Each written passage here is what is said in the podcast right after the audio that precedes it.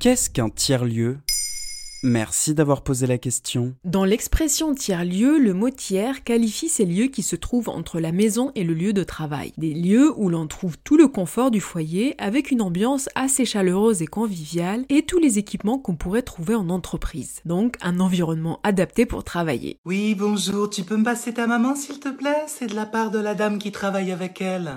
Oui, oui, c'est moi. Le dragon, ça doit être moi? L'expression est apparue en 2015 avec la naissance du projet Les Grands Voisins, un tiers-lieu expérimental au cœur de Paris. Cinq ans plus tard, les Grands Voisins ferment leurs portes, mais un recensement exhaustif assure que la France compte près de 2000 tiers-lieux, différents par leur taille, leurs objectifs ou leur modèle économique. Ils ont toutefois de nombreux points communs. Ils créent du lien, ils s'engagent pour des valeurs et ils réinventent les dynamiques de territoire. Et concrètement, comment ça marche un tiers-lieu? À l'origine, un tiers-lieu est un espace hybride d'innovation technologique technologique et sociale où des personnes de tout horizon, qu'ils soient chercheurs, entrepreneurs, artistes, artisans ou simples utilisateurs, se rassemblent pour décider de bâtir quelque chose ensemble, aussi bien dans le social, le culturel ou l'activité économique. En France, les quelques deux milieux existants se trouvent aussi bien dans les grandes agglomérations qu'en milieu rural. Ils prennent la forme d'associations, d'établissements publics ou même privés et entremêlent activités de coworking, de Fab Lab ou d'ateliers partagés. Consigne 76 du télétravail, se mettre en condition pour travailler, bonne idée. Autodiscipline, rigueur, focus, self-control,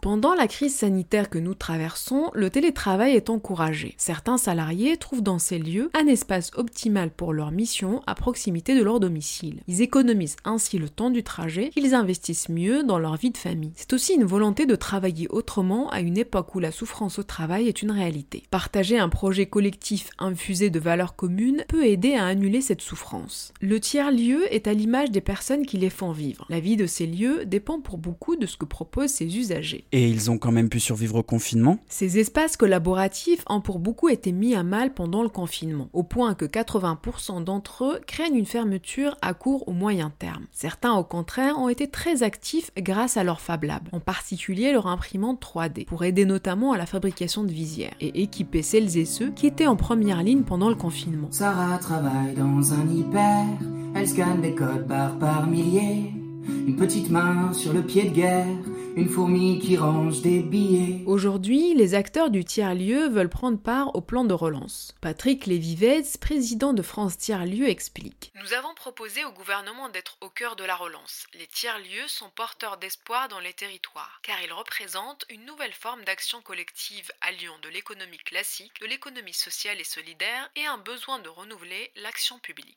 Au-delà de la créativité et de l'innovation encouragée par les tiers-lieux, les entreprises implantées dans les territoires pourrait aussi trouver dans ces espaces collaboratifs des relais locaux de production, avec la création de 400 manufactures de proximité. Patrick Lévivez précise Ces petites unités de production hyper locales pourraient aider à la relance dans les territoires grâce à la relocalisation d'activités qui existaient autrefois à proximité, mais qui ont depuis disparu. Qu'on me permette exceptionnellement de consacrer cette chronique à l'expulsion d'un remords qui me ronge. Je voudrais présenter ici mes excuses aux pangolins. Au fil des années, les tiers-lieux sont devenus des instruments essentiels à la transition écologique, sociale, culturelle et démocratique à laquelle aspirent les citoyens. Et à l'heure où le secteur s'organise, quel sera l'avenir des tiers-lieux en France Courtisés à la fois par des intérêts publics et privés? Seul l'avenir nous le dira. Voilà ce qu'est un tiers-lieu.